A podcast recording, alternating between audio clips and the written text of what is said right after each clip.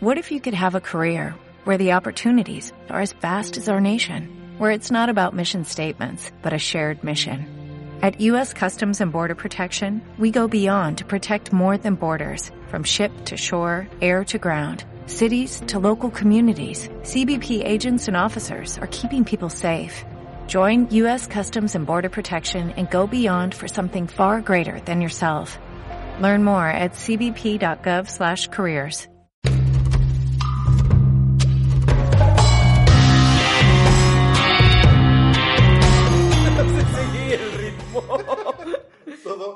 ¡Ay! Buenas noches, estimados amigos. Buenas noches, buenos días, buenas tardes. Buenos todos. Buenos todos. Buenos todos. Muchas gracias por escucharnos. Estamos nuevamente en un sábado de Neuroteca. Muchas gracias por estar aquí con nosotros escuchándonos. Y quiero presentarme, yo soy Luis Romero. Esta noche haciendo la gala de presentaciones. Y con nosotros está también el señor. Por favor, preséntese. Hola, yo soy Paul Moreno y estoy aquí otro sábado más para ustedes o cualquier día de la semana, porque ya saben que los podcasts son atemporales. Tenemos un invitadazo de lujo hoy. Sí, ay, estrenándose en esto de, la- de hablar hab- aquí. hablar mientras nadie te está viendo. Ya me chivé. Siento que la gente va a ver mi sonrojez. Preséntese, señor. Yo soy Eric Zamora, comediante queretano y compañero de estas dos grandes personas. Estoy Grandes literal. grandes literal, grandes literal. eh, son sus dimensiones son muy amplias en todos los aspectos. Tienen un pito. Ah, no, cierto, cierto. Pero sí, Sí, es- cierto. se- sex symbol. pero sex symbol, güey. Sex symbol aquí, Eric Zamora es, Sí. es un ícono de la, de la moda. Es un Ay, ícono- Ya es un referente de la comedia aquí en Querétaro. Escúchenlo, pónganle atención porque próximamente lo van a estar escuchando en todos lados. Ojalá que sí, ojalá que sí. Eh, vengo aquí con toda la intención de robarle eh, el protagonismo a Brandon Marure. Sí, Que no, nos no es muy difícil porque... pues, Sí, no, pues hay gente que tiene talento y está Brandon Marure, ¿no? Está bien. ¿no? Es cierto, Brando, pero sí un poquito. Le surgió una emergencia chola al señor y ya, este... Hola, no me mates. Güey, es- es- ese lote de carros nuevos no se, le- no se le van a arrancar. Ah, ese carrito solos. sandwichero no se va a financiar solo, claro que no. Eh, presente el tema, por favor, señor Luis. Por supuesto, el día de hoy tenemos un tema eh, interesante para nosotros, por supuesto, y esperemos que a ustedes también les guste y vamos a hablar de un escritor muy famoso y de uno de sus libros más icónicos que de hecho tiene poco, que sacó su segundo su segunda adaptación Sí. cinematográfica. Bueno, primera cinematográfica porque la otra fue una miniserie. Miniserie. Fue de tele, sí. Pero hoy vamos a hablar de Stephen King y su libro It, Eso. Eso. Que eso, yo recomendaría, eso. no sé ustedes cómo vean, que a todas las personas que nos están escuchando y quisieran leer, sobre todo leer el libro, las películas como sean. Sí, Pero si quieren no leer es el libro- necesario que las lean, las vean. Quédense, igual va a haber spoilers, pero no mames, son, es un libro de 1500 páginas, obviamente. No Sí, además. Que salió hace un chingo de años, o sea, Aparte, sí, sí. No, además lo que digamos no comprenderá toda la información Uy, que no, tenga el libro. Jamás. Yo estuve No. viendo reseñas en YouTube y dije, güey, eso es pedorrísimamente una reseña. sí, no, está imposible. sí, Está imposible de hablar de todos, la verdad. Se nos va a escapar algo. Se que- nos va a escapar un chingo, Ey, pero un chingo. Sí, o sea, vas- va a ser como querer agarrar un pedo con las manos, señores. La verdad, no, no será posible. Pero sí se puede. Yo lo he agarrado, ¿no? Que te ponías la mano y se lo ponías en la nariz a alguien. Sí, como que se queda, ¿no? El, el, el buque. Como Sí, que haciendo güey. aire control si lo podías dirigir a otro, ¿no? Pero de todas formas se te escapaba cierta cantidad de gas. Eh, en y, fin, entonces- y tu dedo quedaba con olor como a azufre. Sí, sí, sí, sí, es cierto. Este es el infierno, ¿no? Los fuegos como... Los juegos fatuos. Fatuos. Los juegos Sí. fatu- Uy, pero nos estamos adelantando. Primero, primero que nada hablemos de Stephen King. Stephen King es el autor de este libro, famosísimo por hacer novelas de terror y algunas de misterio, entre algunas obras que no se podrían predecir que son de él. Está Stand By Me, la película esta Claro, del tren, claro. que también es un libro. De hecho, es un cuento corto. Es un cuento y corto. A los que no están viendo dice comillas con las The manos Body, ¿no? Se llama. Body, ajá, el. The Body, ojo. De las cuatro estaciones sale en ese compendio, ¿no? Sí, muy buen compendio. Mi cuñado lo compró y pues dije Matanga, dijo la changa y lo leí, la ¿Tú verdad. crees que sí sea cierto eso que está muy pre- te bueno. prestas un libro y ya no lo devuelves? Por lo general es verdad. Pero tú, o sea, yo creo que no es como que con tanta malicia, ¿no? No, yo creo que ni deberías de querer recuperar el libro. No, no, yo estoy en desacuerdo contigo. Es que un li- si prestas un libro es compartir una experiencia de vida, ¿no? Porque al final ya lo leíste, te Sí. provocó algo, te causó algo, la, la, la. Y lo prestas con la intención de que esa persona a la que se la estás prestando, pues comparta lo que tú ya viviste. Sí. Que no te lo regresen, a mí se me hace una patada en los huevos. Es como, cállate, cómprate el tuyo. Fíjate que a mí se me hace más culero que me lo regresen, pero no lo hayan leído. Ah, sí. Sí, sí, sí. Bueno, también depende de la edición. bueno. O sea, te compras. Hay dos Sí. tipos de ediciones que compramos las, las personas que consumimos libros. La edición de bolsillo pitera, que la verdad sí es para conocer la obra. Y la versión pasta dura, versión Don Vergas, que sí Es para que quedarte en tu tu casa. Esa no la sueltas. No, o sea, no, esa no, no, la sueltas. Sí, sí. Te la pide tu tía con cáncer y lo siento, tía, te vas a ir sin leer a Stephen King. la verdad. Sí. Yo creo que ese tipo de libros sí me da coraje perderlos, pero los Claro. otros digo, bueno, yo ya lo leí, realmente, ¿qué tanto le puedo sacar? Hay libros que son muy releíbles, por ejemplo, este Sí. de eso es súper releíble porque la información se te va. Sí, Pero sí, hay sí, libros que tú dices, ya, ya estuviste conmigo, adiós, sigue tu camino. Claro. ¿Son seguidores de la obra de King? Muy cabrón. Demasiado. Yo creo que más de la mitad de mi biblioteca está conformada por libros. de Neta, Stephen King, yo no he leído tantos de Stephen King, pero los pocos que he leído me han gustado con locura. Y de hecho me, me sumergí, de hecho me, sumer- me sumergieron, sumergí, ¿se dice así? Sí, señor. Bueno, me sumer- un compañero de la prepa me prestó un libro, él sabía que yo tenía, siempre he tenido como que la, la espinita de escribir y me dijo, pues léete esto que es así como de terror y te va a gustar y shalala, pero ni siquiera fue un libro de Stephen King como tal, sino uno de Richard Bachman, que es su seudónimo, y el libro se llama Posesión y está muy chingón porque es, o sea, es un libro muy sangriento, muy absurdo, pero muy chingón. Y de ahí fue como que me empezó a llamar la atención, de ahí me brinqué a La Niebla y luego creo que el primer libro bien, bien, bien que leí de Stephen King fue la, el del Resplandor. Yo Y- uf, uf, Y me mató de, de sí. miedo. Sí, o sea, es, es increíble la manera en que con tres personajes te cuenta una historia tan cabrona. No, Sí. y además el suspenso, que tú dices, yo ya vi la película, ¿qué chingados me va a enseñar no, este no, libro? no, no, no, y después no. andas diciendo, verga, qué miedo. Yo me, me acuerdo que un- así uno de los momentos de terror que he tenido en la vida fue, me acuerdo perfecto, estaba leyendo El Resplandor a las 3 de la mañana en mi casa después de hacer la tarea de la, uni- de la preparatoria. Y me acuerdo que empecé a leer y en la bañera y Oh. sale la mujer y se le ve esto y yo, no mames, ya no quiero leerlo, pero seguía leyéndolo así de, hoy va a pasar algo horrible y seguía y seguía y seguía y me, o sea, me, acos- me, me, me acosté para dormir así de, no mames lo que acabo de leer, que era un libro, o sea, ni siquiera estaba Sí, viendo no, el- no, no, no. algo gráfico, era solo el libro y yo me estaba cagando de, de, Y yo creo que de es- miedo. Yo creo que es parte de la, de la magia de Stephen King, ¿no? Que, Sí. que te sabe pintar la escena tan chingón que realmente llega un punto, al menos a mí me pasa, en el que como que se me olvida que estoy leyendo y estoy viendo la escena. Describe demasiado. Sí, tus ideas corren antes que, que, que leas sus palabras. o sea, ya Describe vas- tanto que tu cerebro no tiene que hacer el mínimo esfuerzo en imaginarse algo. Claro. Porque sí. Stephen King ya contempló que tú ibas a pensar en eso y te dice, y tal cosa era de tal color y se movía así. O sea, realmente tu cerebro se vuelve un poquito flojo. Está bien perro ese güey. Sí. Pero es lo que hace que, por ejemplo, el libro de It, que tiene 1300 y madre No, páginas, está- te lo leas como agua. Sí. Eh, hablando de eso, otra de las grandes obras de Stephen King, eh, La Milla Verde, que en el cine se llamó Milagros Milagros, Inesperados. Que amo el libro y fue tomo por tomo a un periódico. Lo he leído. Ahí No, está. Más oscuro. Sí, sí, la película es una buena adaptación.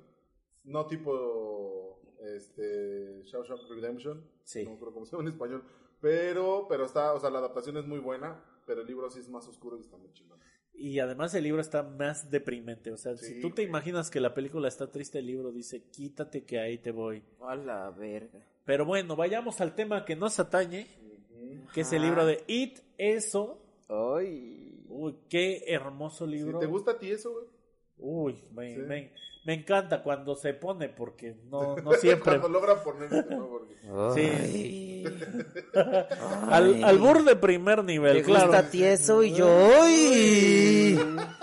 ¡Ay, ¿A pero bien tieso! Ay, Ya con cal y todo. Como perro en autopista, claro que sí. Tieso, tieso.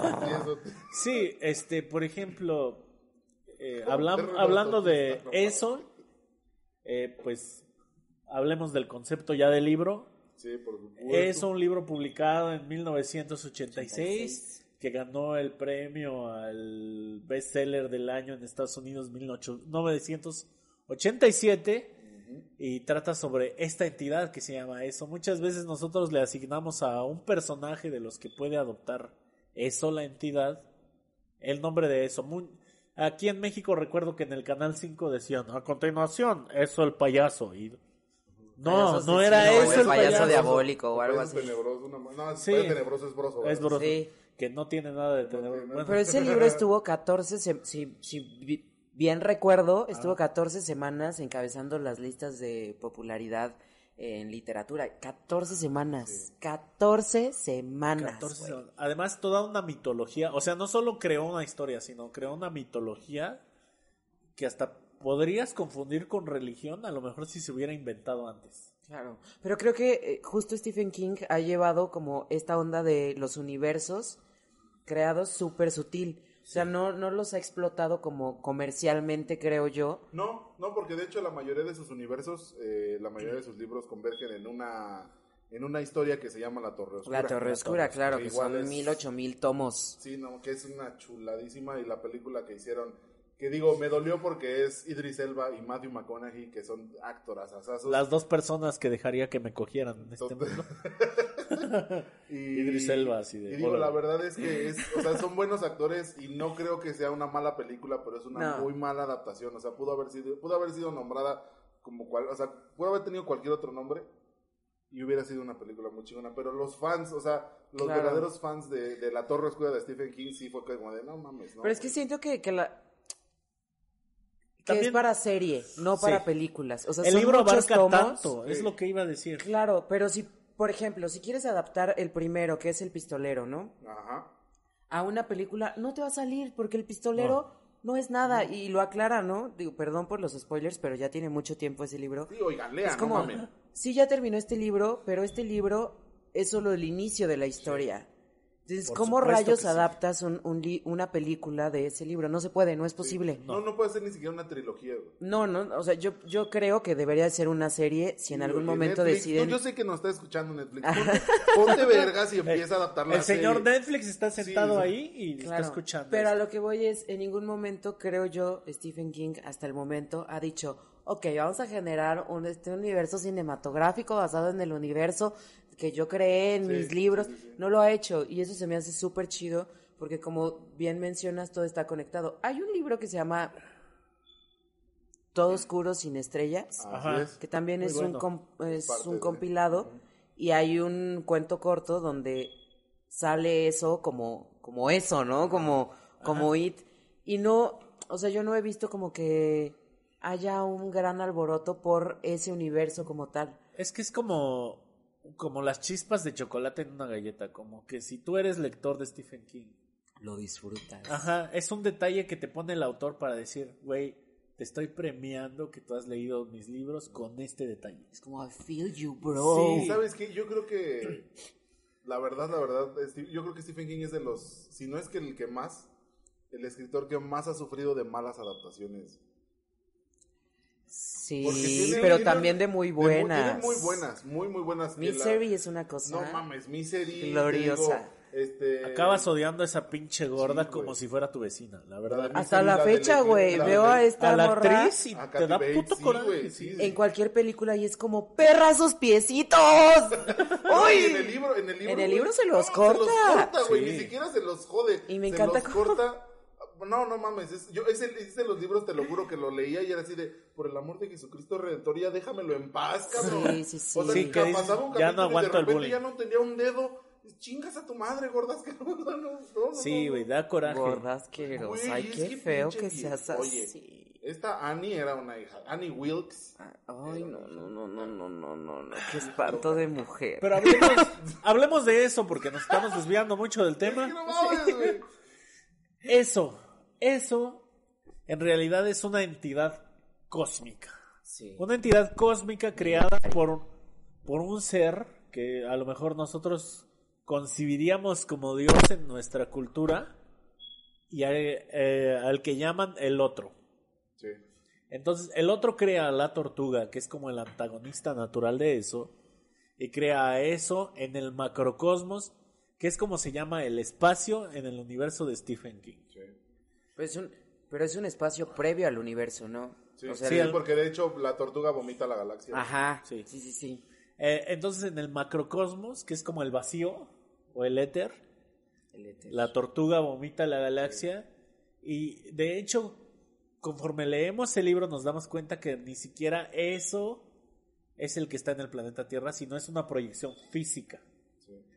Entonces, hablando de hechos cronológicos y es donde me voy a por- eh, me voy a apoyar en el acordeón porque la verdad está complejo. Vamos a hablar de la cronología de eso. Paul hizo su tarea. Verga, Claro que hicimos la teoría. Yo lo Porque- traigo a memoria porque ya leí el libro Miren, chingo la verdad el libro empieza en, en 1980 y madre, que era el presente en aquellos años cuando se escribió. No, el libro No, empieza en los en- 50. en los 50. Empieza No. con Georgie. Ahí te va. El libro Empieza- empieza con Georgie. No, empieza con el suicidio de este vato, pero bueno, No recuerdo bien. sí. No, empieza con Georgie, de ahí se van al. No, esos al son primer- flashbacks. Primero empiezan con lo que está pasando en el presente, que es Con el el 80 y de. Stan. Sí. No. Discúlpenme, pero no. Maldita La película- sea. El libro empieza, y te voy a decir hasta las palabras exactas, güey. El libro empieza tal cual así. Según yo también empieza con Georgie. Digo, y citando el libro, empieza. La historia comienza hasta donde sé o puedo contar con un barquito que iba navegando sobre el agua. Así Ok. empieza el libro. Esas son las primeras palabras del, del libro de la historia. Cuenta la historia de Georgie, que todos nos la sabemos. Ok, De no nos anticipemos. brinca- de ahí se brinca a. Al, Al ochenta y de- tantos. Al ochenta y tantos, con la primer víctima de los 27 años después, que es un gay que encuentran en el río. Y de ahí ya empezamos con. Mucho crimen de odio en Derry, pero bueno, primero, Derry es. Derry es San Río, güey. ¿de qué estás hablando? Derry es Ecatepec, güey. ¿Qué Sí, güey, Derry es ciudad nesa, güey. Sí. Totalmente. Sí, sí, sí. Y puede pues, estar pasando frente a tus ojos y tú no lo estás viendo. Es- la sociedad posmoderna. Así ya, sí. Es la sociedad posmoderna. La sigue con.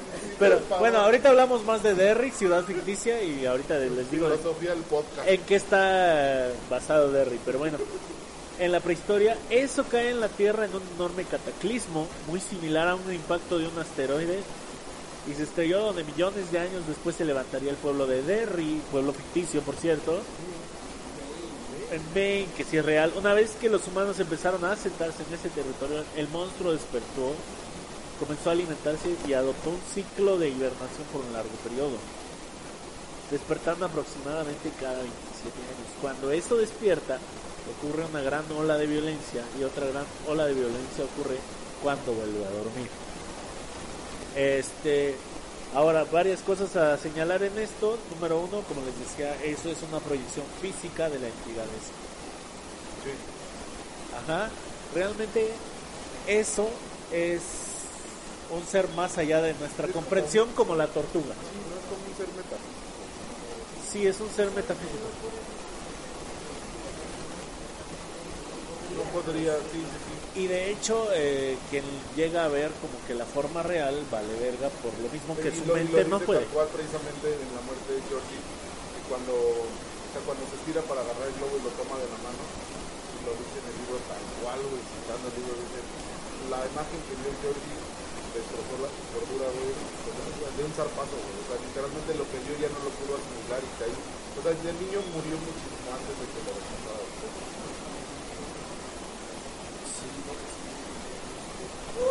¡Qué verga! Sí, exacto.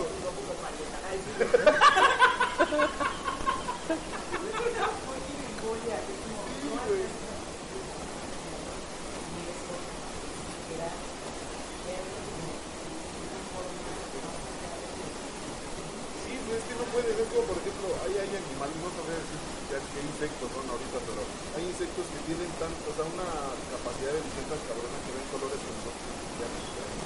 Claro. Ándale, esa madre, güey, que tiene unos pinches ojos que se ven preciosos, güey. Sí. Pero, o sea, esa madre literal ve, ve, ve cosas que tú jamás, o sea, esa madre sí ve como en 700. Son espectros de Sí, color, ¿no? no, no, no. Bueno, después de esto, hay registros hasta 1715 del primer despertar de eso, documentado. Documentado. pues, Ajá. Después, en 1740, eso vuelve a despertar y durante tres años siembra el terror, culminando con la desaparición de 300 colonos en el poblado de Derry. Ah, sí, porque no era como que me despierto una semana y me vuelvo a jetear, ¿no, güey? No, hacía un desvergue. Sí, pues perro. un ciclo. Sí. Pero conforme iba despertando, y lo vamos a ver más adelante, iba siendo como más sigiloso sí. para cuidarse de la gente. Iba aprendiendo, güey. Sí. El güey iba aprendiendo, entonces, por eso fue que la, su forma final terminó siendo, el- bueno, no su forma final, pero como que la que más, la, la que más podría ser como aceptada, güey, ante la vista pública era el payaso. Y aparte era, era, piénsalo en cualquier organismo en la Tierra. Evoluciona, ¿no? Se adapta. Y Ahora imagínate a eso en, en la época actual, que es donde se desarrollaría. eh, los niños ya no le tienen miedo a las mismas cosas. No, para No. Entonces ¿Tú qué probablemente crees que, se- que sería ahorita? O sea, ¿se parece ahorita que... hay un que mal comentario en YouTube. O sea, Por supuesto esto que sería sí. eso, güey, desaprobación sí. social. Eso sería un video de ellos en YouTube encuerados. Encuera- ay, ay. Tú ya te le- Creo, creo que le toqué el nervio hasta a Erika. Pero es que sí es cierto. Sí, claro, o sea, eso se adaptaría a los miedos actuales. ¿Cuál- imagínate el miedo de una morra de 15 años que está subiendo de peso. Sí, güey, que no le queda el vestido. O sea, verse que eso se le apareciera y fuera una gorda de kilos mortales. Sí. Eso sería su miedo, ¿sabes? Eso O era sea, una... verse a ella misma, ¿no? Como que así. Como lo que decíamos del... o como un vestido muy chiquito que jamás ¿Cómo se queda. llamaba? ¿Cómo se llama? Bogart. El, ajá, güey, el Bogart. Es la teoría, ¿no? De Ajá. que eso en realidad es como un bogar de Harry De Potter. Harry Potter.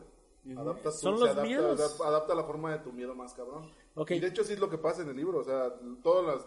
Esos, güey, por eso me fascina, porque todos esos pequeños casos que te va mencionando entre capítulo y capítulo de otras víctimas, Están No bien mames. perros. Es que los niños van como leyendo y van aprendiendo, ¿no? Eh, después de eso, eso despierta y un hombre llamado John Markson envenena a su familia y luego se suicida con un hongo venenoso casual. Ya Sí, saben, no, nada fuera de, de lo extraordinario. 1876 eso despierta y luego vuelve a su hibernación después de que un grupo de leñadores fuesen a encontrar los muertos cerca Mm, Claro, del río. Kronstadt. Sí, sí, sí. Después seguimos. Eso despierta cuando un leñador llamado Claude Herox asesina a varios hombres en un bar con su hacha. esa escena está perrísima. Perrísima. O sea, el pedo de que todos siguen pisteando, todos siguen cotorreando, mientras ese güey blande el hacha, cortando miembros, rodando cabezas. Lo de la balace... Bueno, vas a Sí, llegar a sí, eso. vamos para allá. 88 eran niños que andaban en el lugar buscando huevos de Huevos de Pascua. Pascua. Ocho niños y un adulto no volvieron a aparecer jamás. Ah, no, no, no, no. 1929, eso despierta cuando un grupo de gángsters conocidos como la pandilla de Bradley fueron tiroteados y linchados por varios ciudadanos de Derry, que es lo que decía Eric Zamora. Eso está increíble. Sí. Eso regresa a su O sea, no, pero... Después es de que, la Liga de Decencia Blanca, la Sí, contraparte cierto, del Ku Black Klux Spot. Klan, incendiaron un club nocturno de la Armada Afroamericana llamada Black Spot. Eso también está cabrón. Sí, muy cabrón y que marca como la situación de hate, racial hate que tenía Derry y que sigue teniendo Estados Unidos a nuestra fecha y que por eso ganó Donald Trump, los odio a todos. Este, Te digo que eso es, es un reflejo de la sociedad Sí, sí, sí. actual. claro, en este bar de negros o de personas de color, como lo quieren llamar, para mí decir negro no es peyorativo, pero ok. No, pues es afroamericano, ¿no? Sí, eh, había una persona muy particular que sale en el libro El Resplandor. Se llamaba Richard Halloran. Richard Halloran conocido como Dick Halloran, poseyente del esplendor. del Resplandor original y que es el, el que le ayuda a Danny Torrance en el libro del Resplandor. Claro, sí, sí, sí. Él logra salvarse de todo ese homicidio porque con el Resplandor logra ver lo que va a pasar antes Sí. Y se libra de ese. A sí, sí, huevo. es como un cameo que pone Stephen King ahí de... Pinche- Ahí te güey, pinche genio. Güey, es una mamada, güey. O sea, ahí te va mucho de la de la métrica que tiene, por llamarlo de algún modo, la serie de Lost. Sí. es basada en Stephen King. O sea, todo ese pedo de que en, en un capítulo basado en, lo- en la pareja de japoneses, de repente ves al doctor, güey, a Jack Shepard, o en un capítulo de Claro. Ana, güey, de repente ves a, a este Said, güey. viene, va muy enfocado porque los güeyes eran fans. O sea, les, les mamaba mucho ese pedo, que es algo que hace Stephen King mucho y demasiado, muy Sí, sí, cabrón. sí, sí, sí. De repente en todos sus libros, o sea, y, y son escenas cortas, a cameos literal. De repente abres la puerta o vas saliendo de un bar y te topas con Pumbo, el personaje principal Claro. de otro libro. Y eso está muy chido. O sea, Marvel, pinche multiverso, mis huevos, güey. Stephen King. Y eso nos trae a la etapa del primer relato, que es cuando eso se enfrenta con los perdedores la primera vez. Con su primer pinche Nemesis. Némesis. De verdad, güey. Sí. Némesis, los perdedores son este William Bill Denbrook, que es como el líder, Tartaja. el tartaja porque era tartamudo, es el líder espiritual del grupo, eh, pero en general eh, se nos muestra que ni él solo puede con eso, Sí, no. No, no. Sino que nadie. el grupo es lo que realmente le da fuerza. Está, después está Benjamin, Ben- Benjamin, Ben Hanscom o Benjamin, Benjamin. Benjamin. Hanscom, Ben Hanscom. que es el niño El- este con la sobrepeso, nen- La, nenaza gorda. El gordito. enamorado de Beverly Marsh. Beverly La es el punto clave de pinches Sí. todo. Beverly es, Es el ancla del grupo, güey. Sí, claro que es el Muy ancla. cabrón. Él que sabe construir cosas y eso tomaría relevancia más adelante en el libro, no así en, la, en ninguna de las adaptaciones de las películas. Sí, sí, sí. Beverly Bear March, una niña que es abusada por sus padres en todo sentido. Por su padre, güey. Su, Sí, mamá por su era- padre, su mamá- su mamá brillaba por su ausencia. Creo que recibió más abuso de su mamá. Porque O sea, se como en la onda de. Pon tú que la mamá de Beverly era Derry, güey. O sea, siempre haciendo la vista para acá, para Haciéndose acá. pendeja. Aun cuando veía lo que estaba ocurriendo con su Sí, papá. totalmente. Que, eh, o sea, no mames. Beverly. No, es que en los casos de Estás, mija, abuso abrazo. muchas veces la gente castiga al que es activo, pero también hay un abuso pasivo muy Ese latente. es el peor. Yo creo que ese es el peor. Ajá, Sí, que sí. cuando tú ves que, o sea, no sufrimos ni de cerca un abuso parecido al de Beverly Marsh, pero No cuando en por- tu familia veías que alguien abusaba y tú decías, güey, defiéndanme, nadie metía las manos también. No, No por nada, ya de adulta, cuando vuelve, la primera manifestación eh, de eso frente a ella es con, con, con el físico de su mamá. Sí. O sea, ni Sí. siquiera fue el papá, fue la mamá.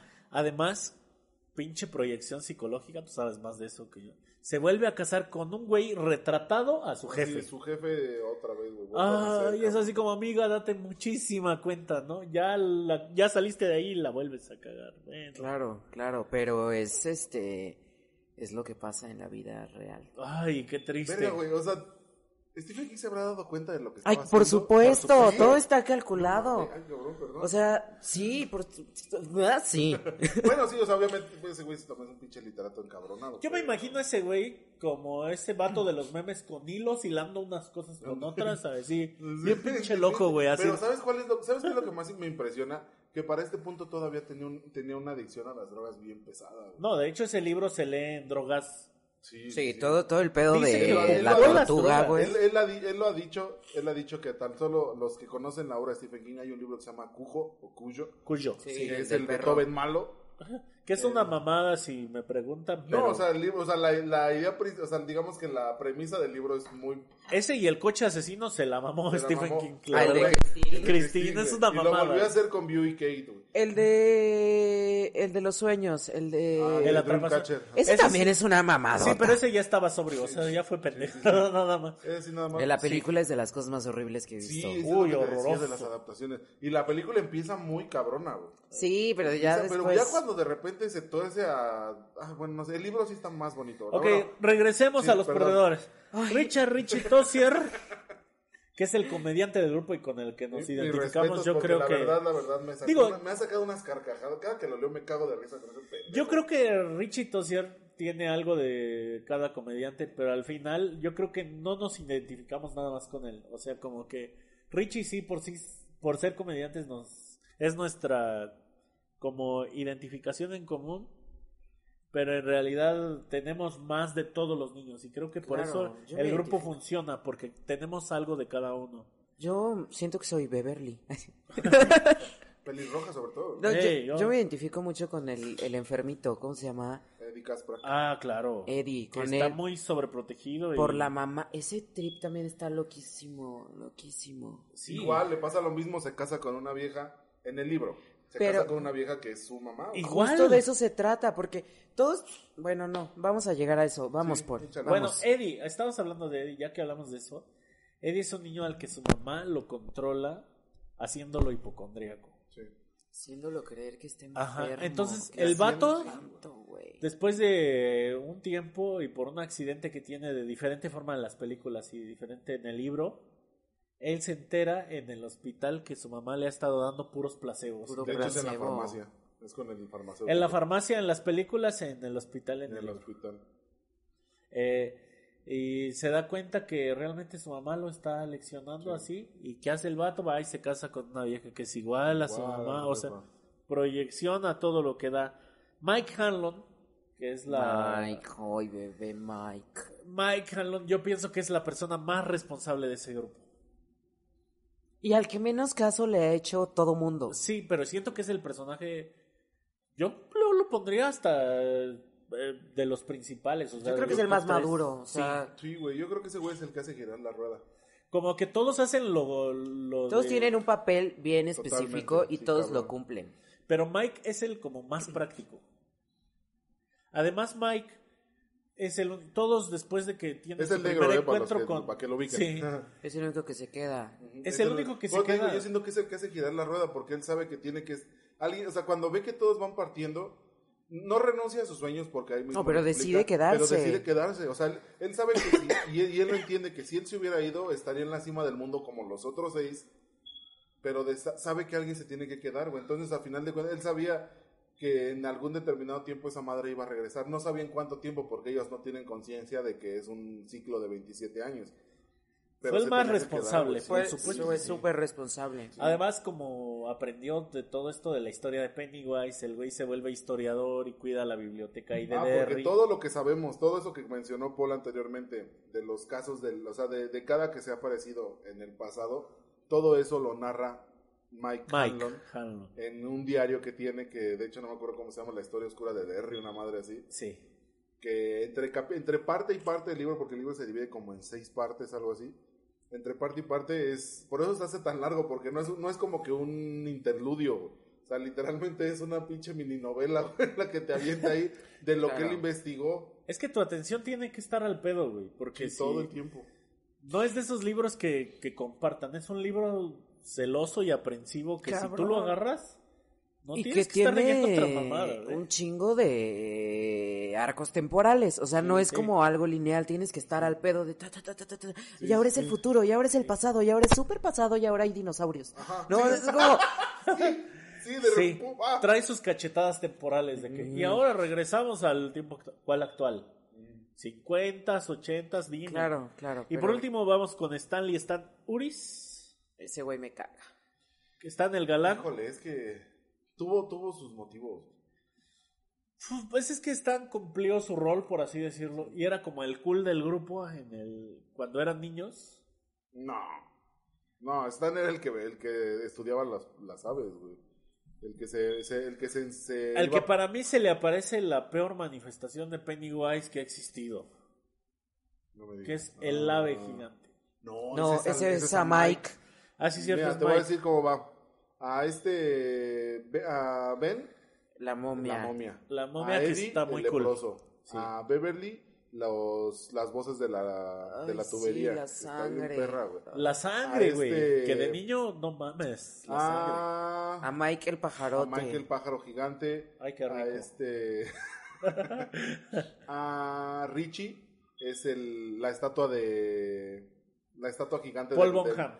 Ajá. Ahorita sí, sí, hablamos de Paul Bonham, por sí. La cierto. estatua del, del leñador con la vaca azul. Ahí te va. Que esa, esa escena es la, es la escena, la que tú comentabas hace rato del resplandor. Para mí esa escena fue la que me hizo aventar el libro a la chingada. Ahí te va. Así, lo neta, Ese literal, leñadorzote también sale en Gravity Falls. Sí. Uy, No güey, me acordaba serie, la- del leñadorzote, Porque güey. Ya lo ya- ya lo leñadorzote. ubicaste. Sí, sí, sí. Está en la ciudad en la que están inspirados Gravity Falls Gravity y Falls. Derry. O sea, Derry y Derry. Gravity Falls son del mismo lugar, güey. Ay, qué bonito. Güey, Gravity Falls es la serie más chingona que ha- se ha atrevido Pero, hacer a ver, Disney. a Stan ¿Qué se le apareció? A Stanley. Yo me acuerdo que estaba en la yo- torre de agua con Ajá. su diario de pajaritos y algo va bajando por las Los escaleras. niños quemados, güey. Los niños Los niños quemados. quemados. Los niños quemados. Son los niños quemados. Que en la Ah, película-. En la película me encanta que se le aparece la mujer torcida Güey, está de bien perro, güey. esa Es- ay no, es así. Ay. además- como dice oh, Eric, Sí, sí, ya. los miedos han cambiado. Totalmente. Los miedos Entonces- han cambiado. Como, como que se le hizo a la gente de la película Outdated que aparecieran los niños quemados, que yo pienso que es atemporal, qué puto miedo. Pero la mujer torcida sí fue una buena opción La para la mujer película. torcida está- También la ves y dices, no mames, claro que me daría miedo esa Sí. pinche pinturota. El Eh, hombre lobo a quién se le apareció? Ah, pero El es nada más hombre lobo- en, el- en la película, en la miniserie. No, también en el libro creo que se le aparece. En el Ah, libro. no, pero ¿sabes, ¿sabes en qué momento se Ah, los aparece? persigue, los persigue. la primera vez que se enfrentan con él, porque gente... Que van a la casa, que van a la casa. Pelean con él dos veces cuando son niños. Sí. Primero en la casa. Disculpen, pero la gran pelea que vieron en la segun- en el segundo remake, en la segunda adaptación, es la primera. Todavía falta la segunda pelea con eso. Que chingues a tu madre. Síguele, por favor. En las Este, placas. en fin, hablemos de esos monstruos también. Eh, para empezar, a los niños se les aparece el hombre lobo, que no es casualidad, no es un personaje, es un homenaje a una película muy buena de hombres lobo, para mí la mejor, que se llama Hombre Lobo Adolescente, en Londres, que es la, la mejor transformación. Todavía la ves con Hubo los una saga, ¿no? Como de hombre lobo americano. ¿eh? Sí. Sí, pero todas fueron piteras excepto esa. O sea, en La de. París a mí sí me gustó. Ahí era muy divertida. Sí, pero la que daba miedo era esa, la de hombre lobo americano en Londres o algo así. Y precisamente se aparece hasta con la chamarra universitaria. sí, sí, sí, sí, sí. Porque es un claro homenaje, así como este pajarote que se aparece, sálvase a la parte, este se aparece Y yo salivando, ¡ay, el pajarote! y es una mezcla de un pterodáctilo, o sea, en el libro te habla Ajá. que es un pterodáctilo con Rodan. Ajá. el- Eh, ubican Godzilla, Rodo- sí. Ujú. Godzilla tiene rivales que igual son animales monstruosos enormes, ¿no? Y Rodan es como que la especie voladora culera que se pelea con Pues es el que sale, ¿no? En el, en la- en el primer, este, en la primer remake moderno que hicieron de Godzilla. Sí. Donde sale esta, donde casualmente, digo, para los que no, no, no, no vieron el dato, los que en, en las películas de Marvel, en la de la era de Ultron, hacen de Quicksilver y Scarlet Witch, Ajá. en esa de Godzilla salen como esposos. Ah, qué bien. Yo cuando digo, primero salió Godzilla y después la vi y dije, como, ¿por qué hicieron esa elección de casting? Pero bueno, está bien. Volvamos Sí, a eso. Si quieren, si quieren imaginarse algo de incesto, vean las dos películas seguidas y que su, que su cerebro haga el resto ahí. Sí, sí, sí, no, disfruten conmigo. Eh, la momia, que está basada en la primera película de la momia y que la verdad no da miedo para nuestros estándares actuales, pero que en aquellos como tiempos dicen que sembraba el terror cabroncísimo. Y de hecho es una momia combinada con los colores de Pennywise, que es el payaso. Naranja y plata, ¿no? Sí, naranja. plateado, Que obviamente no la llevaron al cine porque sí no se me hace como algo que, te, que nos daría miedo ahora. Pero ¿sabes qué? Yo creo que la adaptación en la, en, en la última el- y, eh, supieron hacer el traje. O sea, se ve muy, muy, muy chingón. Siendo así como que... Vamos a hablar de las películas en algún momento. Sí, ah, ahorita. Pero... Ok, porque para frenarme entonces, porque ya iba a empezar a soltar Es que- madrazos. Es que bueno, ahorita hablamos hasta de Pennywise, que es como Sí. que yo creo que lo que ibas a opinar. Entonces tenemos los lepro- el leproso. Que para mí, eh, mi imaginación no me da miedo un leproso, pero me lo imaginé como zombie y funcionó. Pero es que yo me lo imaginé desde el, desde el punto de vista de De Eddie. Eddie. O sea, imagínate un güey que trae toda esta onda de los gérmenes, de me tengo que cuidar, de la la la, y un puto leproso tocándote, güey, con Pi- pústulas. as- Diciéndote, diciéndote, te la mamo por un centavo. Ah, sí, es cierto. Sí, pues. es Eso es lo que cierto. decía el leproso. Te, Sí. persiguiéndote arrastras Sí, sí, sí, casi sí, sí, diciéndote, sí, sí. niño, niño, te la mamo por un centavo. Que la parte sexual que, que, que, que, que reflejan tanto las películas como el libro, a mí se me hace deliciosa, güey, divina. o Es sea, que, aparte, ¿sabes qué es, lo- que es, que es algo muy chingón? Que el güey supo como que captar o, tenía muy presente a la, a la hora de escribir la mentalidad infantil con la que ves todo eso. O sea, porque cuando lo estás viendo, o sea, cuando lo, lo señala como, como cuando son niños, no se ve, no se siente como algo morboso. Ni siquiera la escena final tan pesada que... Claro, porque es desde una óptica Es de una infantil. óptica infantil, güey. Bueno, pero más bien desde una óptica puberta. Bueno, sí, sí, sí, sí. Porque, ta- Sí, porque ya había mucha ya, tensión sí, sexual, güey. Mucha, mucha, mucha. no todo el tiempo. todo el tiempo. Todo el tiempo. Que eso es... No, sigamos. Hacer a los niños, bueno, para Gracias. cerrar eso, Gracias. hacer a los niños normalmente sexuados, porque la verdad ahorita nos llama la atención este hablar de, de niños como, o como que decimos, ay, les quitaron la inocencia, pero realmente No, no, no. uno desde muy niño es muy sexual, nada más que nos gusta romantizar tanto la infancia que muchas veces no lo recordamos. Claro. Este, yo recuerdo hasta cuentas, amiguitos o sea, que, ajá, Pues, o sea, es que en el momento tú no sabes qué es, güey. Nada más sientes como que la cosquilla, ¿no? Claro, claro. Ya hasta cuando creces, cuando dices, ah, entonces por eso era que estaba duro todo el Sí, tiempo. no está ¿o qué?". erotizado Sí, el, no, el- asunto sexual. Pero sí, eso. Sí, entonces tenemos un ojo gigante también, Ah, que es otra forma de Pennywise cuando se meten desde En los las- barrens Ajá. Ay, sí. y hay un ojo gigante ahí observándolos, esa es otra forma de Pennywise Ese que es donde sale, en el libro es donde sale la famosa frase de esto es ácido de baterías, bitch. sí, que cuando yo lo estaba leyendo y dije un ojo gigante me, me, me es dio un chingo de miedo. de repente vas caminando y de repente frente a ti de la nada se abre un párpado y hay un puto ojo. Ey, Ah. También tomó forma de tiburón de la película Tiburón. Sí, de sí, sí. Drácula por un breve momento. Sí, sí, sí. sí, la sí. estatua de Paul Bunyan, que es a donde quería llegar, cobró vida y persiguió a este vato. Ah, Richie Tozier. a Richie Tozier. Pero en la película jamás utilizaron a Paul Bunyan. Güey, Nada más dejaron la estatua. hubiera sido un elemento. Digo, y que en la estatua, como homenaje en la estatua se aparece. Creo que así aparece, hay una escena en la nueva película donde sale sentado, creo. Pero así, ¿no? super brief. Sí, sí, sí, es algo muy, muy breve. Pero esa escena a mí me. Te digo, literalmente aventé el libro porque lo estaba leyendo también. Era de noche, no sé qué hora. pero estaba leyendo la parte porque, aparte, estos chavos, todos ellos, siempre, o sea, si- no, no. No suficiente con el hecho de que tenían al pinche monstruo tras de ellos todo el tiempo. Había tres cabrones que todo el pinche día, güey, en la escuela, afuera de la escuela, los buleaban de la manera más horrible. Sí. horrible, Ahorita hablamos de los, de los bullies. Ya nada más para finalizar el comentario de Paul. Se me hace que si lo hubieran hecho hubiera quedado como el malvavisco de los cazafantasmas. Así de icónico, güey. Ándale. Porque tenías la oportunidad de que un personajote los persiguiera por todos No, lados. y es que nada más lo persigue a él. Y aparte, lo que decíamos, nadie, nadie- o sea, es un gigante persiguiendo a un niño y nadie en la ciudad lo ve. Pero la escena está bien cabrón, te digo, por lo que aventé yo el libro fue porque lo están persiguiendo los bullies a este Richie, güey, de repente los pierde y el güey siente que ya la libró, se sienta en una banca del parque y se queda dormido del cansancio. Pero él siempre le tuvo miedo a la, a la- a la estatua. A la estatua. Entonces, se queda dormido del cansancio pensando precisamente en la estatua. Y de repente cuando se despierta tiene la jeta de la estatua de frente y le dice, te voy a comer. Güey, chingas a tu madre, cabrón. Te lo juro, aventé el libro, güey. Yo Porque, o sea, desde- imagina- o sea, porque así, o sea, así con esa rapidez te lo avienta y dices, güey, ¿te imaginas ese, o sea, te imaginas que te pase eso, güey? Te meas. No, no, no, no, ahí pierdes la, ahí pierdes la vida, güey. El pinche susto es demasiado.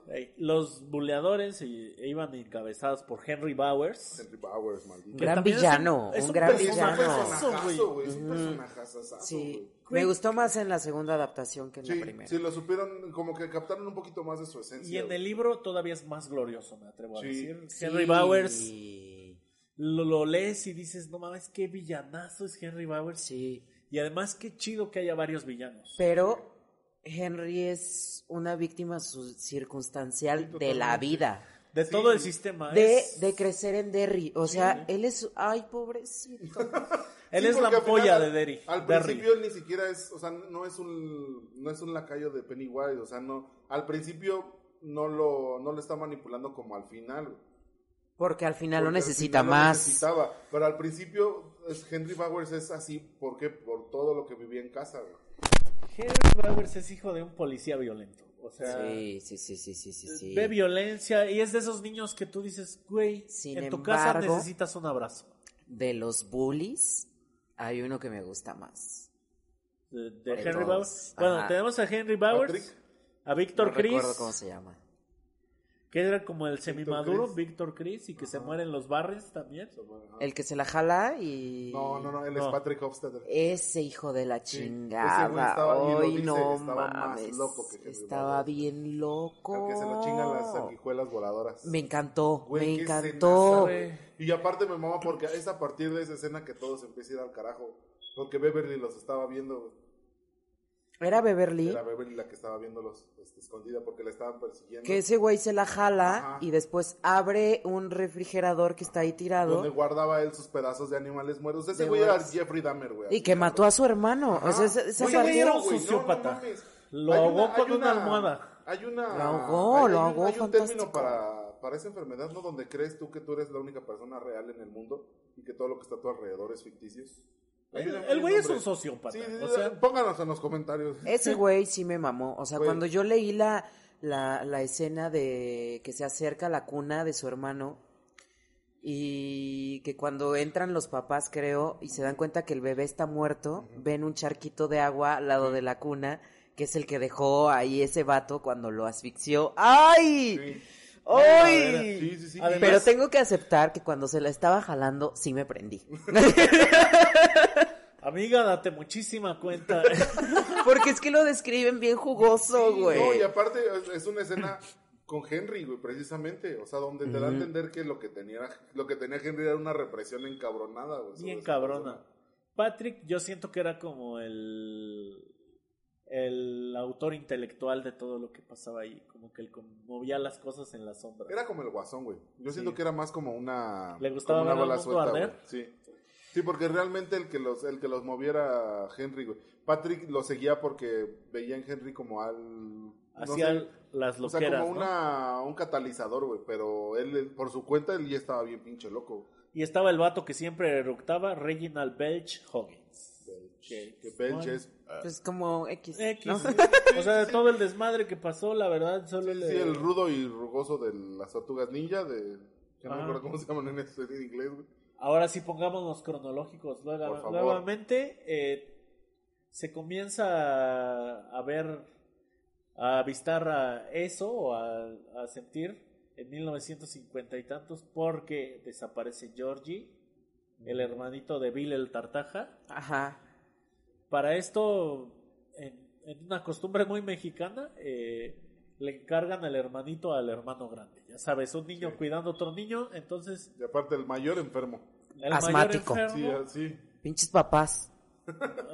Pinches papás, punto. O sea, no nada más esos, todos. Ah, Sí, en general, malditos posmodernos. Sí. Sí, oigan. un niño cuidando a otro niño. Hagan el chingado favor. Total, que el niño Sí, se sale a jugar con así, su ahorita que lo dices es así de. Yo tengo una hija de 10, un niño de 2 y luego sí lo hago. Qué Eh. pendejo. Te va a- No, pues, claro que sí. Esa costumbre a mí, pero es universal y lo vimos en ese libro, ¿no? Ajá. Eh, el niño sale a jugar con su barquito de papel y se le aparece Pennywise en la cloaca, ya saben, lo La atrae. famosísima escena donde se ve el libro por la alcantar, por la coladera. barco. El El, perdón, el barco por la coladera y de repente aparece un chingado payaso. Un chingado payaso que lo atrae, lo jala. En el libro se come su brazo y lo deja ahí desangrado hasta la muerte. Y en las películas se lo mete a la alcantarilla.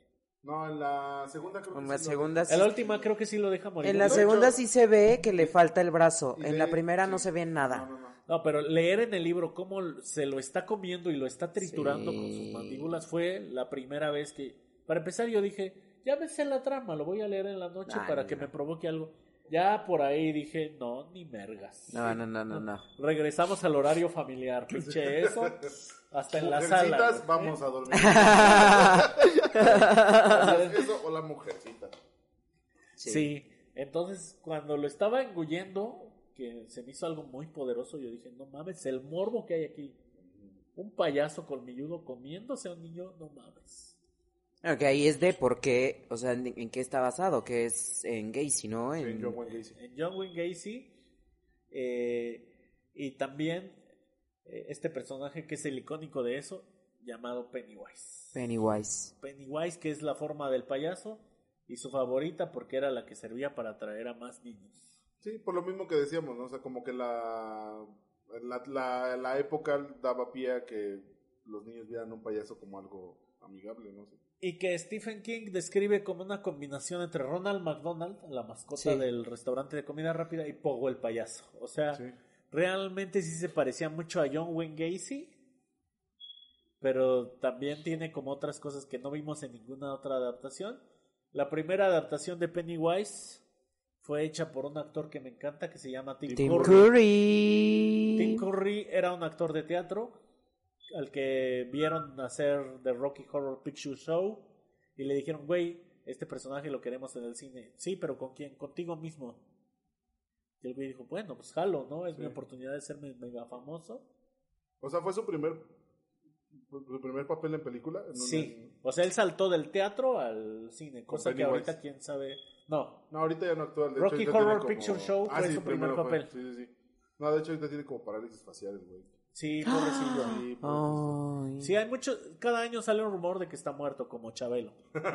Güey, cada domingo, cada domingo hay un trending topic en Twitter que dice Chabelo y cada domingo se me detiene el corazón por un momento. Sí, adiós Chabelo y Sí, güey, o sea, y todos Pero a él no se le ha detenido. No, a él no. Chabelo nos va a enterrar a todos, se los juro. Este, entonces, e interpretado por Tim Curry, eh, la verdad, su payaso sí me da más miedo que el actual. Porque es muy real. O sea, creo que algo que discutía con, con, con mis amigas que fuimos fans, ¿no? Creo que de, de nuestra edad todos le tenemos miedo a los payasos justo por eso. Por esa pinche. Pero lo que discutíamos cuando recién salieron los, los pósters de, de esta nueva adaptación era como, ya se ve tenebroso. Sí. Es como ya se ve, ya, o sea, yo veo en ese póster que es malévolo. Y el otro era como, ay, mira un payaso, a la verga tiene colmillos. A la verga. a la verga está saliendo de la coladera. ¡Ay! Era güey. como esa, esa, esa Ese simpleza, güey, lo que te hacía temer. Que digo, Bill, no sé pronunciar su apellido, lo hizo a mi gusto fenomenal, pero Tim. Curry es como, Tim Curry para mí es el mejor Pennywise que hay. Sí, sí, sí, Sí, sí, pero, pero total. tiene mucho que ver con eso, precisamente por, por lo que comentas, porque el, el- el payaso, y aparte, inclusive hasta la personificación, el payaso, o sea, la representación de eso, de Pennywise, de Tim Curry, inclusive, o sea, cuando el güey estaba como que molestando a uno de los perdedores mientras él trataba de hacer su vida, era, o sea, estaba payaseando literalmente, estaba haciendo pendejadas y diciendo malos chistes y Hong Kong y hola, ¿cómo están todos? Cuando no, este güey sí se ve, o sea, sí se le veía la maldad, ya se ve como un monstruo. Cuando Pennywise no se veía como un monstruo hasta Claro. el último momento. Claro. Sí. Pero, insisto, creo que fue una cuestión de actualidad. Sí. Es, si le presentas un payaso súper simple a los niños actuales, van a decir, ay, pues sí, ya. Pero si ya les muestras que va a ser algo de terror, es que los niños de ahora son bien resistentes. Sí, no, ya. Son Sí, súper... el terror ha cambiado. Sí, o sea, yo, yo, yo sí me espantaba con las películas de Chucky. Ay, claro, No, pero a ver, regresemos, porque si no nos vamos a ir volando. Ok, Pues ya se está acomodando en la silla, Sí. así de, bueno, en lo que termina. ok, ya está. Entonces, se comen a este niño, los papás culpan al hermano mayor, clásico, Totalmente. y de ahí comienza una búsqueda independiente de Bill, el tartaja, por su hermanito y qué fue de él. Ah, para, para esto el hermanito se le aparece en el sótano. Uy, sí. En, en el libro el hermanito le guiña un ojo desde una foto y es cuando se le aparece en el sótano ya todo podrido. Sí. Y en, en la película creo que se le aparece echándose a correr y ya lo sigue hasta el sótano. Total, Que de hecho, por ejemplo, bueno, en la película, en la nueva película, en la nueva adaptación, esas apariciones de It sí se me hicieron bastante buenas. Sí, O sea, tan solo la de, la de la- las diapositivas, esa sí me hizo que me cagaran el asiento. Pero me gustó más la onda del libro.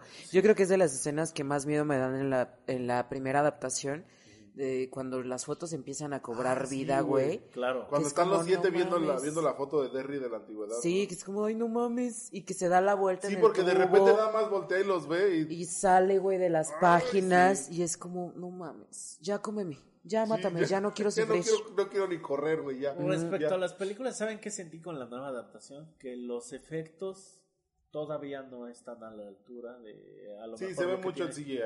Todavía, o sea, yo, yo lo siento falso, por más que intenté, ya sé que a una película no vas a decir, mira, se ven los hilos y esa gente castrosa, que siempre está buscando como la Sí. falla. Yo queriéndome sumergir en el mundo, de todas formas decía, ahí está el CGI. Pero sabes que sí me latió un buen, que yo pensé que era CGI, cuando de repente eso se pone como visco Ah, ya, en las sí. nuevas y que no, No, o sea, Bill tiene esa habilidad Sí, eh, sí, sí. fascinante. Sí. Fue como a la verga y leí que le pedía eh, eh, el director de con un ojo vas a ver a los niños y con otro vas a ver a la audiencia.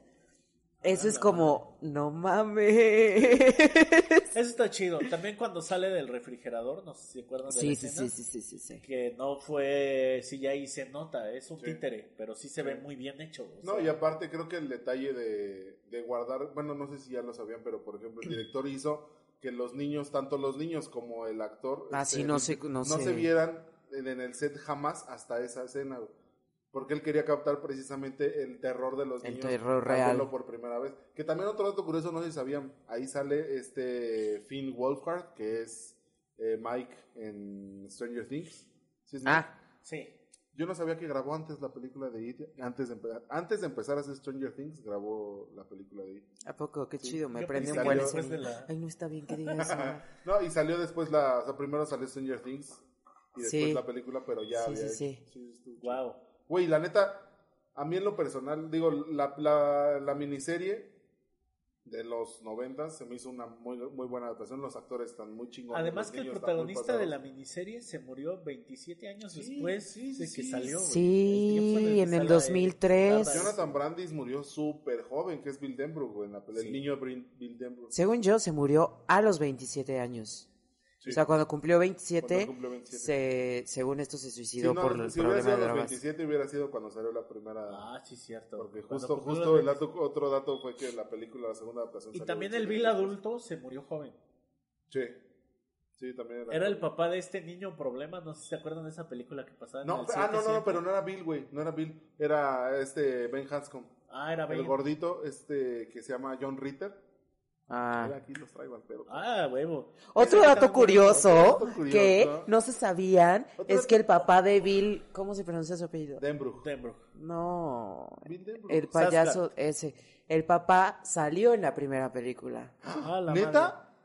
¿Quién era? Stellan Así como- Skarsgård salió en la primera película de él. Sí, sí, salió como un personaje ahí X, a pero salió, güey. Güey, qué cagada está, Está, güey. está bien loco. ay, me Otro dato curioso.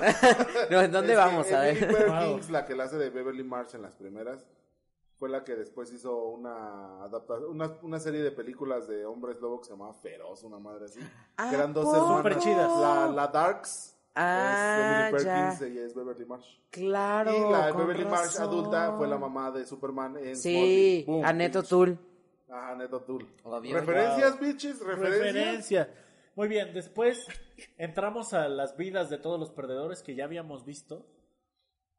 Y pasan así, pasa la persecución que, que tenemos en... De este pajarote parecido a Rodán, A Rodan. que persigue a Richie. Pasa el, el Georgie falso que persigue a Bill A y todas las demás. Para esto tenemos un punto de reunión muy importante en los libros, no así en las películas, llamado Los Barrens. Los Barrens, güey. Es que, por eso te digo que San Juan del Río Los Barrens, porque allá, no, es que en San Juan del Río Se literal, inunda, sí, literal se inunda cuando llueve un chingo. Hay un río precisamente y cruza muy buena parte de la ciudad. Y hay, Hay una homofobia. Ah, sí, demasiada. y justo detrás de la casa de un compa, güey, a- a- cruzaba el río y seguido nos íbamos, bueno, no nos íbamos a beber porque pues pinches chamacos precoces, pero seguido nos íbamos ahí. Y cuando leí el libro, literal, o sea, la manera para mí aterrizar el libro era visualizar San Juan del Río como, como Derry. Y gente de San Juan, escúchenme, por favor, lo estoy haciendo promoción. Hola amigos de San Juan, ojalá llegue el internet pronto a sus lugares. Ojalá, sí, yo creo que por ahí del 2044 estarán viendo la primera imagen eh, en internet de sus computadoras, que todavía tendrán Windows 98. Pero sí, los Barrens es una es un lugar muy importante porque es donde se empieza, es donde donde se reúnen todos por primera vez, Sí. Sí. es donde donde Confrontan crean como- a este vato, el bully, por primera A vez Henry también a Bowers. pedradas. que es la apocalíptica batalla de Pedradas. Qué chido se siente leer esa batalla. Güey, está muy, muy bien descrita. O sea, creo que ni siquiera la batalla del abismo de Helm, de, de Señor de los. Bueno, pues es que a Beverly le dan una pedradita en su pussy. Que Ah, es lo sí. que hace que se que el Que Ben, Ben ¿no? diga a la Que diga verga y piedra chingar a su madre y yo Ajá. me voy a madrear a este güey a puño. que eso Sí. también súper con súper significado, ¿no? O sea, el hecho de que le peguen en, en el pubis Ajá. es como uff, La rendija. uh, qué horror. no estábamos buscando sinónimos. En la rendija. Ay, me dieron ganas de insertar cuatro. una moneda, como, como si fuera maquinita, ya. Este, E4, gallito. Maldita sea, señores. La La rendija. rendija. Bueno, bueno. Bueno, ya, pero- Este, total que los Barrens están inspirados en un pantano igual de Maine. Eh, donde De hecho, el vivía Stephen Kendoskik, King. el río, el Kendoskik sí existe, ¿no? Los diques que construyen Ben y Billy. No, de hecho, ya los construyen juntos casi todos. ¿no? Ajá. No, pero Ben era el que, en el libro, era el que sabía construir Ajá. Cosas. sí, sí, sí. Que de hecho es como innato, ¿no? O sea, que le resulta Ah. que el güey como que... Todos tienen una habilidad una así. habilidad. Esa es una historia de la vida real de Stephen King. Cuando él y un amigo construyeron unas barricadas en, en ese mismo, en un pantano parecido, inundaron el Inundaron pueblo. el pueblo. O sea, salió lo mismo. Y él después, obviamente todos sabemos que Bill es Stephen King, ¿no? De hecho, en las películas aparece que, que, que Ben, no, que Billy tiene un libro llamado The Glow, que es como el brillo y obviamente es el resplandor. ¿no? Resplandor. Y asimismo, este pantano está inspirado en eso y es el punto medular porque de ahí también parten a enfrentarse con Pennywise la segunda vez. Sí. Sí. Que en la película no pasa eso. En la película, en la casa donde se enfrentan por primera vez con Pennywise hay un pozo que los Ajá. lleva directo a la guarida de Pennywise. Ajá. Que es de como hecho para esa es la ahorrar casa- trama. Ajá. Era la- ay, ¿cuál era? ¿Cómo se llama la, la calle, güey? Porque era una casa muy Sí, significativa. sí, sí, sí. O sea, era, la, era una casa abandonada. La verdad, perdón, ahorita no tengo... Sí, no tampoco no me acuerdo. La casa de la que todos los niños le tienen miedo en su colonia o Sí, que municipio. creo que todos hemos tenido, digo, aquí en Querétaro, pues es la casa de la Mijangos, ¿no? Obviamente.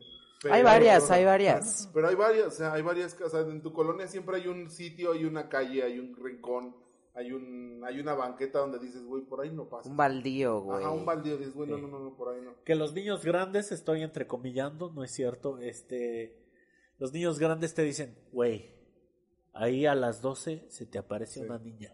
Sí, pero creo que ahora es como, güey, ese terreno baldío es de un narco. Te va a matar. Sí, Entras y sales con 32 hoyos. donde te vean miando, güey. güey.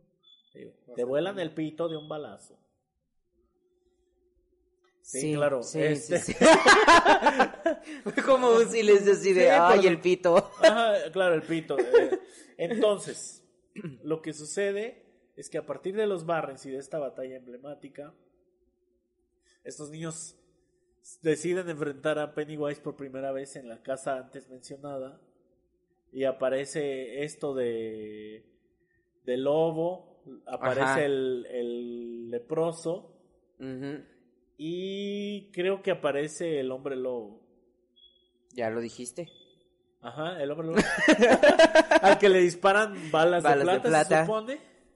Y ya después eh, entra el conflicto con los niños quemados. Ajá. Que en la película ya habíamos hablado es la mujer torcida. Entonces, Uf, No, y que son balas de plata que ellos hicieron. sí. Porque Sí. aparte es, o sea, precisamente investigan cómo matar a un hombre lobo y resulta que son balas de plata y lo que hacen, no me acuerdo si juntan, creo que unos, son unas monedas de plata, ¿no? Que las funden con herramienta del papá de Bill y hacen las balas. qué chingón está eso cuando lo lees. Sí. Así de- Pero creo que, Niños nos, empoderados Sí, a la sí, sí, verga. o sea, creo que nos hemos estado olvidando de un personaje muy importante para la trama, que es la puta bicicleta plateada. Ah, güey, Silver. Uh, la bicicleta plateada. Silver. Silver. Adiós, Ah, Silver. sí. Ah.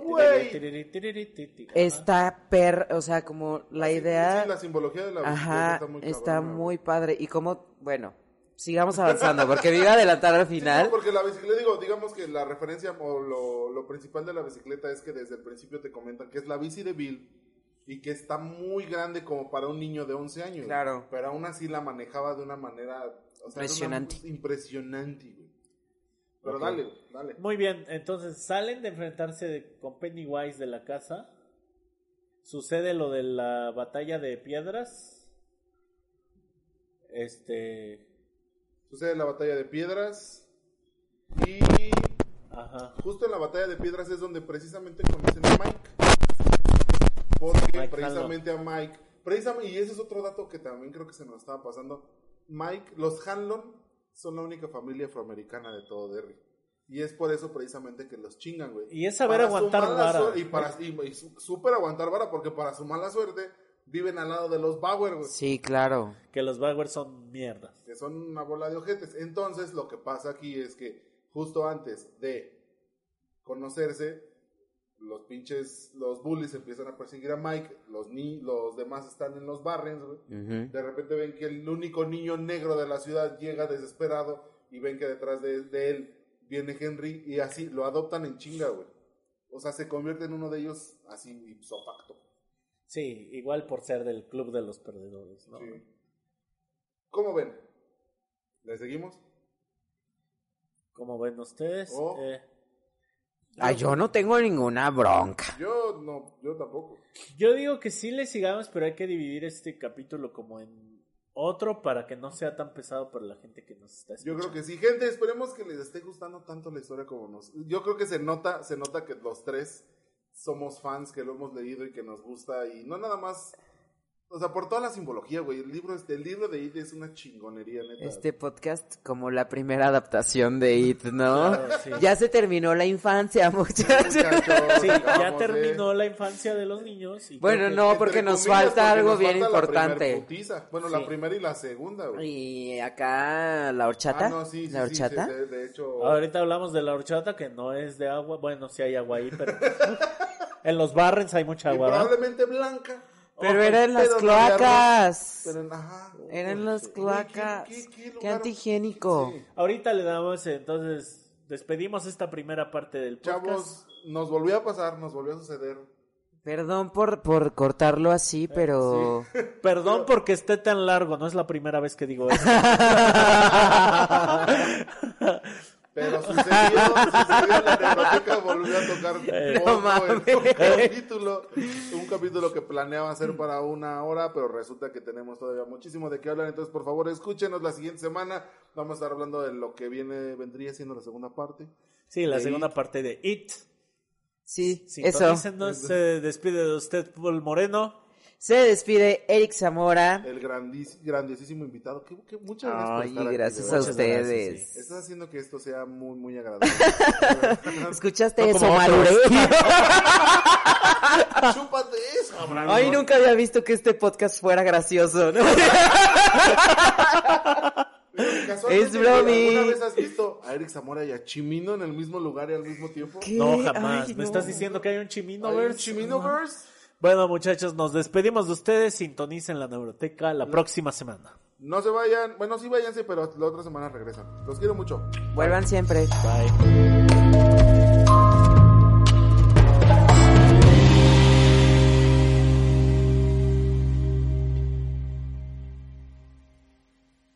When you drive a vehicle so reliable it's backed by a 10-year, 100,000-mile limited warranty, you stop thinking about what you can't do and start doing what you never thought possible. Visit your local Kia dealer today to see what you're capable of in a vehicle that inspires confidence around every corner.